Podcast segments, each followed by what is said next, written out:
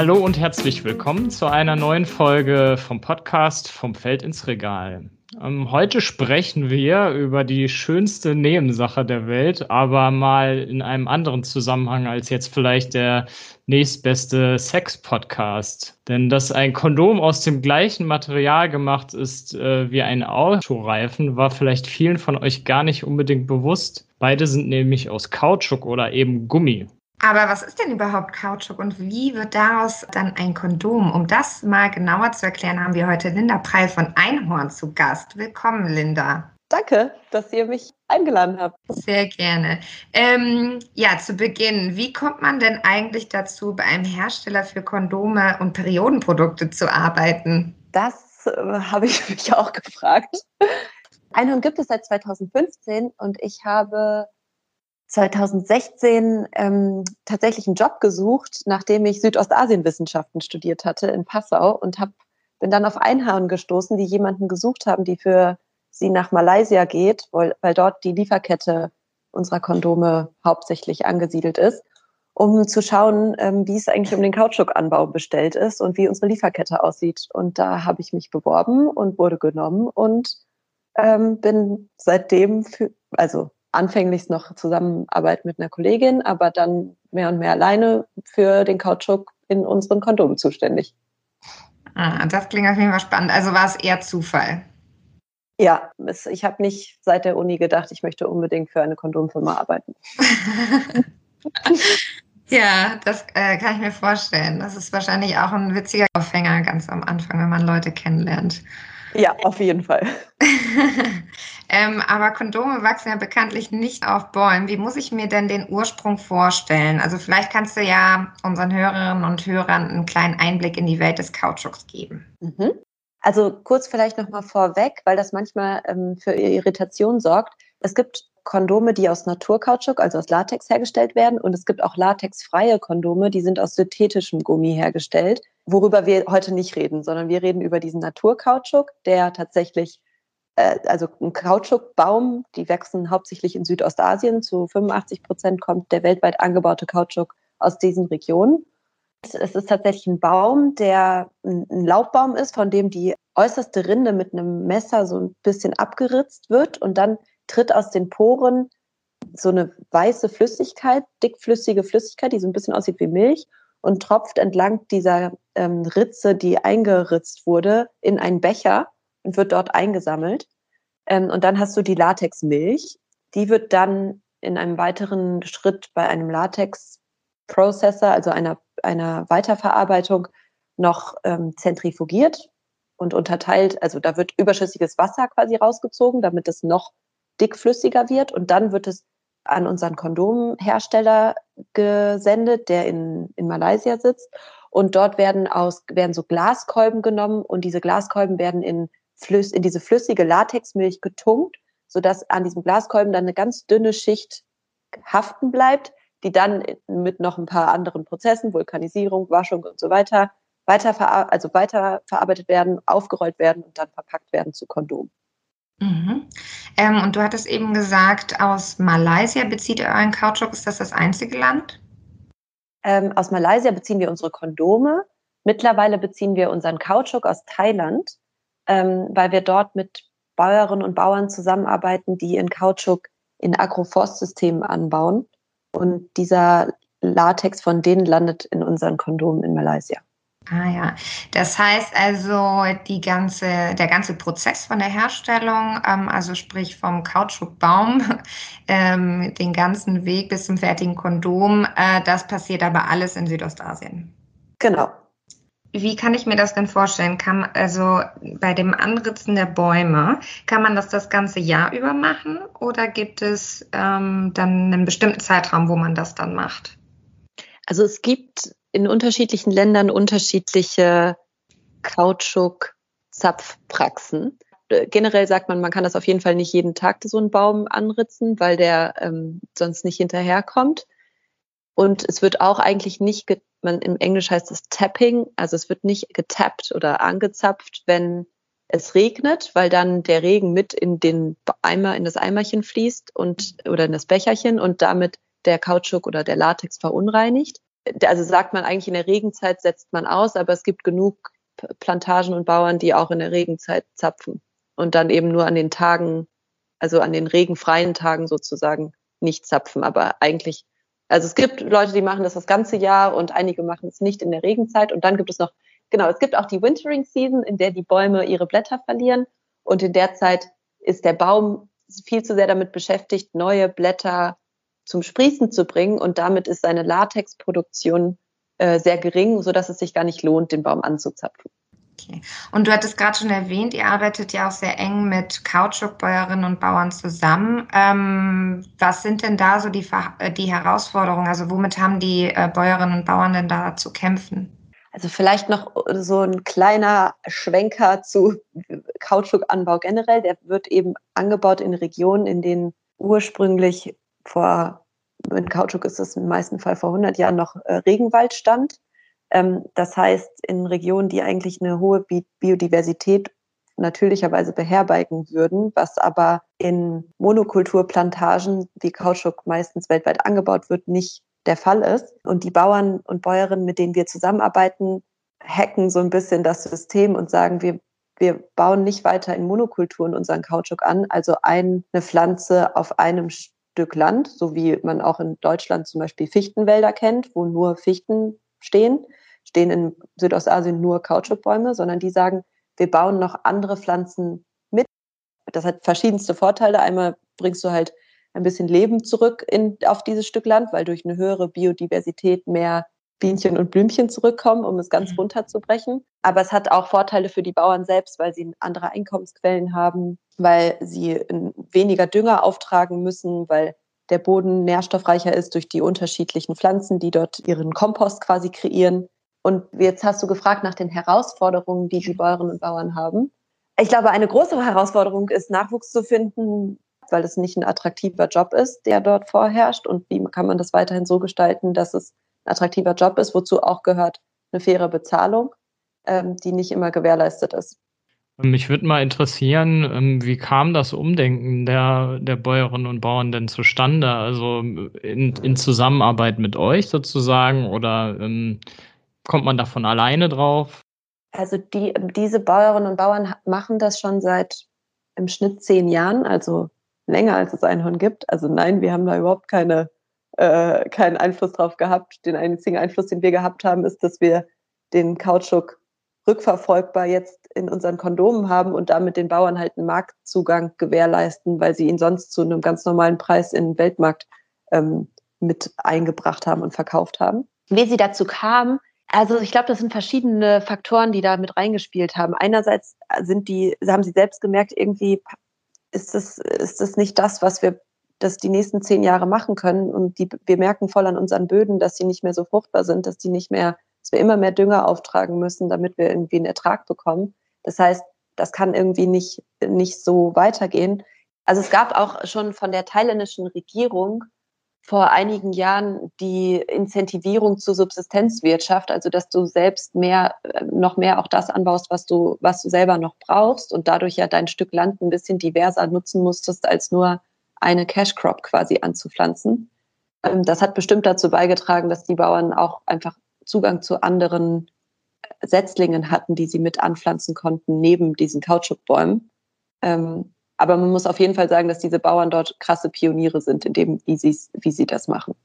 Also auch innerhalb Thailands. Und, und so ein Kautschukbauer, wie groß äh, ist die Fläche, die man das so anbaut? Also muss ich mir das jetzt vorstellen wie so eine riesige Sojaplantage oder sind das eher ähm, kleinbäuerliche Verhältnisse?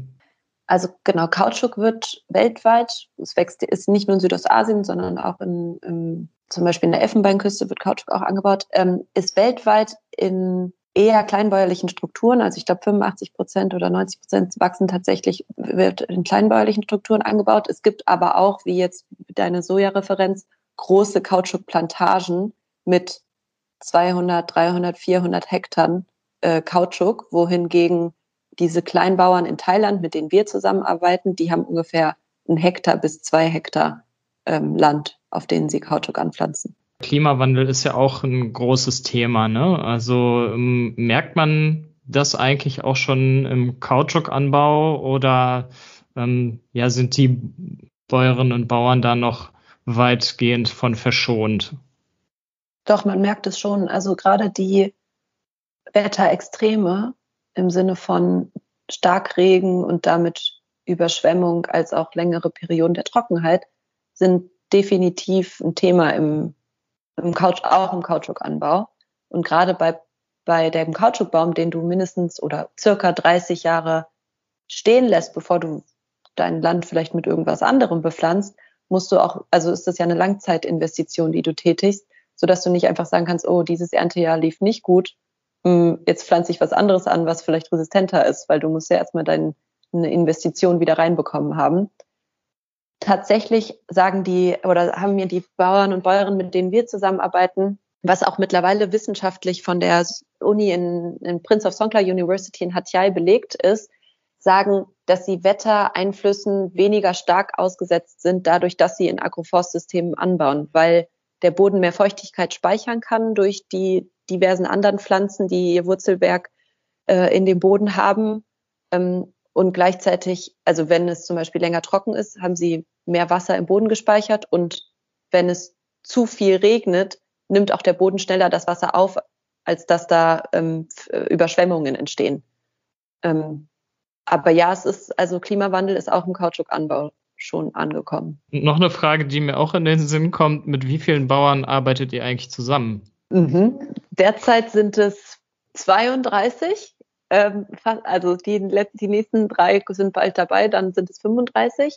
Und wir selbst brauchen von denen aber gar nicht den gesamten Kautschuk ähm, für unsere Kondome, aber haben jetzt zusammen mit unserem Kondomproduzenten ähm, gesagt, dass wir den Bauern eine Abnahmegarantie geben wollen für den gesamten Kautschuk, den alle 30, 32 Bauern produzieren, sodass das Risiko, diesen Kautschuk eben zu einem Premiumpreis loszuwerden, nicht mehr bei den Bauern liegt, sondern dann bei dem, bei uns und bei dem Kondomproduzenten liegt, der diesen Kautschuk aber jetzt auch an andere Kondommarken verkauft, sodass mhm. äh, die Bauern einfach für den gesamten Latex, den sie haben, eine, äh, den sie produzieren, eine Prämie bekommen. 32 Bauern, das sind ja eigentlich gar nicht so viele. Also ich hätte mir da irgendwie noch mehr vorgestellt. Wie viel Kautschukbaum steckt eigentlich in so einem Kondom drin? Also ein Kondom hat ungefähr zwei Gramm Kautschuk. Mhm. Also es ist echt verschwindend gering, wenn man sich überlegt, wie viel ein Autoreifen wiegt und wie viel ein Kondom wiegt. Ähm, mhm.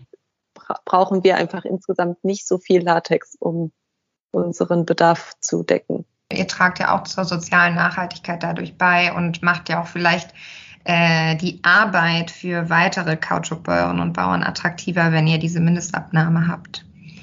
Ja, wir wollen auch, also genau, wir sagen, diese Abnahmegarantie ist für uns einfach ein wesentlicher Aspekt von Fairness, weil wir sagen, weltweit liegt ja das Risiko, immer bei den Bäuerinnen und Bauern ihre Ernte zu verkaufen und dann gibt es den Weltmarktpreis und wenn der Weltmarktpreis in dem Moment im Keller ist, dann kauft ja äh, dann, dann wollen alle den Latex ganz, ganz, ganz billig kaufen, aber der Bauer hat damit halt seine Kosten gar nicht gedeckt. Oder wenn der Weltmarktpreis ganz, ganz, ganz hoch ist, dann setzen halt die Käufer mal kurz aus und kaufen nichts, weil sie sicher, als es billig war, dass alle schön ihr Lager voll gemacht haben. Aber die Leidtragenden davon sind ja die Bäuerinnen und Bauern, die dann in dem Moment ihren Kautschuk nicht verkaufen können, aber darauf angewiesen sind.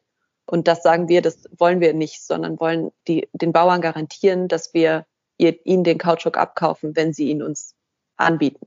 Ja, ich komme mal direkt äh, zu Einhorn. Ähm, Einhorn ist ja ein Start-up. Ähm, da frage ich mich, wie kam es eigentlich erstens dazu, die Idee, ein Start-up zu gründen, das Kondome herstellt und dann zweitens auch noch nachhaltige. Also äh, die Idee für Einhorn ist in den äh, zwei Köpfen unserer zwei Gründer entstanden, Philipp und Waldemar. Philipp stand vor dem Kondomregal und hat gesagt, das muss doch irgendwie mehr Spaß machen, Kondome zu kaufen, als so wie es hier aussieht. Äh, also klassische Verpackung von Kondomen, die man kennt. Und Waldemar hat gesagt, also wir, der war in Lateinamerika reisen und hat gesagt, das ist so krass, wie, wie unser Planet irgendwie zurzeit aussieht. Und sind beide schon Gründer gewesen von anderen Unternehmen, haben gesagt, das nächste Unternehmen, was wir gründen, muss nachhaltig sein. Also die hatten die Vision, dass, und die leben wir auch, dass 50 Prozent der Profite in Fair Sustainability, wie es bei uns heißt, reinvestiert wird.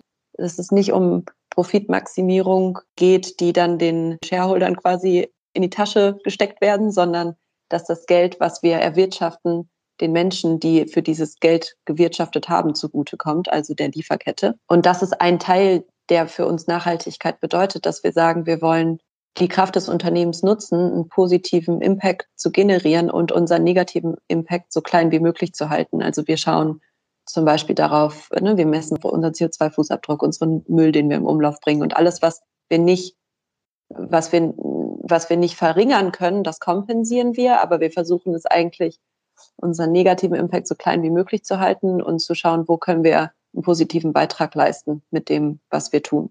Du hattest ja gerade schon ähm, für Sustainability-Ansatz was gesagt. Ähm, aber man, also ich sag mal so, du hast den Ansatz erklärt und ähm, auch wie ihr den Impact so gering wie möglich haltet. Aber wie sieht es denn mit dem Kautschuk selber aus? Den kann man doch auch nachhaltig gewinnen, oder? Wie, wie macht ihr das dann bei Einhorn? Was ist der Unterschied dann? Der Unterschied ist, dass wir im direkten Kontakt zu den Bäuerinnen und Bauern stehen und die alle kennen, mit denen wir, von denen wir den Kautschuk beziehen und diese Bauern und Bäuerinnen den Kautschuk in, wie ich eben erwähnte, Agroforstsystemen anbauen, also in regenerativer Landwirtschaft, die einfach nachhaltiger ist, als das in riesen Monokulturplantagen mit hohem Agrarchemikalieneinsatz verbunden angebaut werden würde. Ähm, also es ist aus einer ökologischen Perspektive nachhaltiger und aus einer sozialen Perspektive zahlen wir den Bäuerinnen und Bauern ein Premium für den Kautschuk, den sie an uns verkaufen. Ah ja, das heißt also, ihr gewinnt den Kautschuk, sag ich mal, in dem Sinne nachhaltig, aber ihr schaut euch auch die ganze Lieferkette an, ne? Ja, also die Kondomlieferkette ist tatsächlich relativ einfach im Sinne von, du hast halt in, an der ersten Stelle die, die Kautschukgewinnung von den, von den Kautschukplantagen, dann wird der Latex weiterverarbeitet in, in einer Fabrik und von dort wird er direkt an den Kondomproduzenten gegeben, der doch daraus Kondome herstellt. Und da kennen wir, also diese Lieferkette ist für uns transparent und wir haben eine Lebens, die erste Lebenszyklusanalyse eines Kondoms gemacht, die auch mittlerweile veröffentlicht ist in einem wissenschaftlichen Journal, um, weil wir gesagt haben, wir wollen eben wissenschaftlich auch schauen, was sind denn die Hotspots, die wir irgendwie angehen müssen in, unseren, in unserer Lieferkette ähm, und wo können wir darauf Einfluss nehmen und unsere Partnerinnen und Partner unterstützen, da voranzuschreiten. Statt Siegel habt ihr ja schrille Designs und äh, einfallsreiche und wie ich finde auch meist sehr lustige Sprüche auf euren Verpackungen. Ähm, jetzt frage ich mich, wie kann ich denn als Kondomeinkäuferin erkennen, dass Nachhaltigkeit bei euch überhaupt eine Rolle spielt? Also im Kautschukbereich ist es ja schwierig mit den Siegeln. Was habe ich für Chancen, um mich dann darüber zu informieren, ob euer Kondom wirklich nachhaltig ist? Erstmal auf der Rückseite unserer Kondomverpackung, da steht einerseits haben wir, also steht da Fair Sustainability in Progress, wo du, wo man dann vielleicht denken könnte, hä, was meinen die damit? Ähm, und dann haben wir eine Mehrwerttabelle, in der auch drin steht, ähm, dass wir mit, dass wir unseren Kautschuk aus Thailand beziehen, aus Agroforstsystemen mit äh, kleinen Bäuerinnen und Bauern zusammenarbeiten. Das ist erstmal die Info, die es im direkten Einzelhandel sozusagen auf unseren Verpackungen gibt. Und dann kannst du von dort aus rückwirkend in, auf unserer Homepage gehen, wo alles ganz genau aufgedröselt steht und auch die Probleme, die es im Kautschukanbau gibt, rückverfolgbar quasi sind und du dich darüber informieren kannst. Und zeitgleich haben wir zum Beispiel auch, wenn, also ich, ich selbst verbringe, wenn, wenn es nicht Corona-Zeit ist, äh, ungefähr drei Monate im Jahr in Thailand und Malaysia und nehme auch unsere Kundinnen und Kunden mit über Instagram auf und stelle quasi die Menschen in unserer Lieferkette vor und sage hier, ich bin gerade hier und das, vor dem Problem stehen wir gerade. Also wir sind auch transparent mit den Dingen, die bei uns nicht gut laufen. Ja, finde ich auch einen, einen, sehr wichtigen Ansatz. Ne? Also ich glaube, manchmal hat man das Gefühl, dass häufig sich gescheut wird davor, ähm, sozusagen eigentlich auch über das zu sprechen, was nicht funktioniert. Also das ist ein Teil unseres Fair Sustainability-Ansatzes, dass wir sagen, wir wollen volle Transparenz, aber eben nicht nur innerhalb unserer Lieferkette für uns, dass wir wissen, wer sind die Menschen und was sind die Prozesse und woher kommt der Rohstoff, sondern wir sagen, die gleiche Transparenz wollen wir eigentlich auch nach außen kommunizieren und sagen, wir stehen hier und hier stehen wir schon bei 100 Prozent, aber hier stehen wir erst bei 10 Prozent und, und da einfach Transparenz auch gegenüber unseren Kundinnen und Kunden sein. Ähm, du hattest auch, ähm, das würde mich nochmal interessieren, du hattest jetzt häufig das Wort Agroforst genannt. Ähm, wie muss ich mir denn so einen Agroforst eigentlich vorstellen? Also was äh, steht da noch neben Kautschukbäumen? Das ist gut, dass du mich das fragst. Manchmal ist man ja so ein bisschen betriebsblind. ähm, also ich glaube, also Agroforst ist erstmal generell die Art dieses Anbausystems, dass du nicht nur eine Art des Baumes hast, sondern noch andere, andere Pflanzen. Das kann sowohl andere Bäume sein, als auch Büsche oder Fruchtsorten oder Bodendecker oder es kann, es ist ganz divers, was alles als Agroforstsystem gilt. In Thailand, die Bauern, mit denen wir zusammenarbeiten, das ist, die, die haben auch nicht alle ein einheitliches System, sondern haben sich selbst auch darauf geeinigt, dass sie sagen, sie wollen mindestens 30 andere Pflanzen mit auf ihrem Stück Land anpflanzen. Und das reicht von mm, so Büschen, die, deren Blätter einen medizinischen Mehrwert haben, über andere Holzbaumarten wie Mahagoni zum Beispiel. Teilweise haben sie auch äh, Bienenstöcke äh, aufgestellt und gewinnen daraus Honig. Sie haben Pfeffer, der um Bäume rumrankt. Sie haben Chili-Sorten. Sie haben teilweise Ananas, also verschiedene Fruchtbäume. Ja, also ganz unterschiedliche Sachen noch neben Kautschuk. Das wird dann also teilweise, so wie es sich anhört, auch auf dem lokalen Markt dann verkauft oder dient dann quasi der, der eigenen Versorgung? Genau, sowohl als auch. Also hm. sowohl hm. zum Beispiel, was ganz viel ist, ist Pak Liang. Das ist so ein, so ein Blatt, was in thailändischer Küche oft verwendet wird zum Kochen. Und das verkaufen einige von denen auch auf den lokalen Märkten. Du hast jetzt gerade auch schon davon gesprochen, dass ihr diesen Sustainability-Ansatz habt ne? und dadurch 50 Prozent eurer Gewinne nochmal reinvestiert werden. In, in was für Projekte investiert ihr denn? Also kannst du da vielleicht mal ein Beispiel für nennen? Also das ist einerseits ist, also jetzt auf den Kautschuk bezogen, ist es tatsächlich dieser ganze Aufbau dieser nachhaltigen Lieferkette. Also die Bauern mit, und Bäuerinnen, mit denen wir zusammenarbeiten, die haben vorher keine eigenen Sammelstellen gehabt, in der der Latex gesammelt wurde, damit er dann weiterverarbeitet werden konnte und so. Also dieser ganze Aufbau dieser Lieferkette, da ist es teilweise reingeflossen.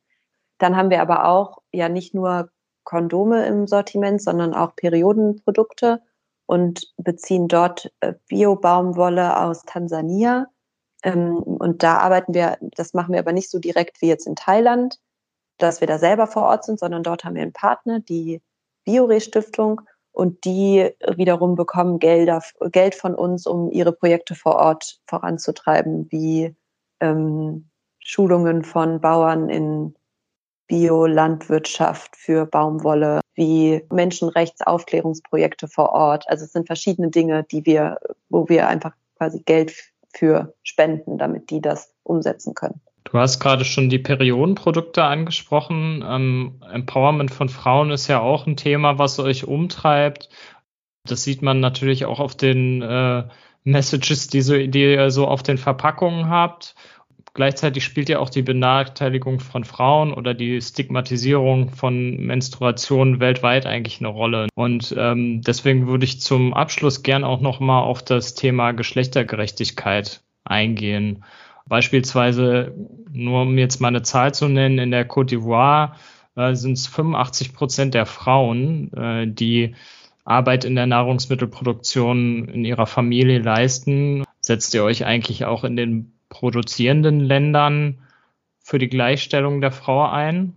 Bisher tatsächlich eher weniger. Also wir gucken natürlich, mit wem arbeiten wir zusammen, aber wir haben unsere Gleichberechtigungsprojekte eher bisher in Deutschland, weil wir eben da auch das, also weil wir insgesamt den Anspruch haben, irgendwie das System, in dem wir uns bewegen, zu verstehen und, und es bisher zu anmaßend gefunden haben, irgendwo uns ähm, reinzudrängen, wovon wir keine Ahnung haben. Einerseits und gleichzeitig aber auch, dass wir, also wir, sind zum Beispiel mit, äh, und mit der Biore-Stiftung, mit der wir in Kontakt sind, die haben so einen Bus, der durch die Gegend fährt und Periodenaufklärung macht in Indien und die unterstützen wir passiv, aber das ist nicht die gleiche, den gleichen Aktivismus, den wir quasi in Deutschland ähm, an den Tag bringen, um die Periode zu enttabuisieren, um über ähm, Geschlechterungerechtigkeiten zu sprechen. Um genau, also das findet bisher mehr in Deutschland selber statt. Aktivismus finde ich auch ein äh, interessantes Stichwort. Also ihr seid ja tatsächlich auch ziemlich aktiv hier in Deutschland. Ähm, was, was macht denn ihr so für Aktionen?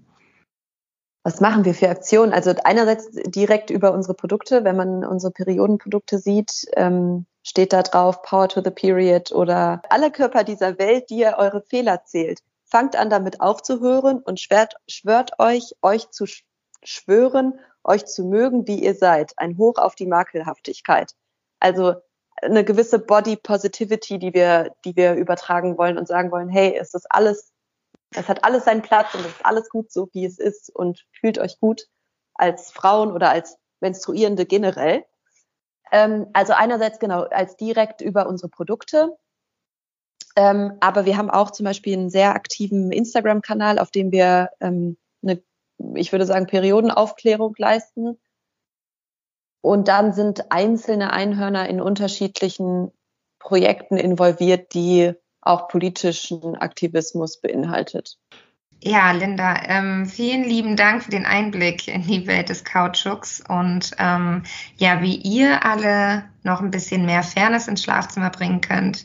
Das habt ihr gerade gehört, zum Beispiel mit nachhaltig produzierten Kondomen. Und ähm, ja, wenn euch die Folge gefallen hat, lasst uns ein Abo da und schaltet beim nächsten Mal wieder ein.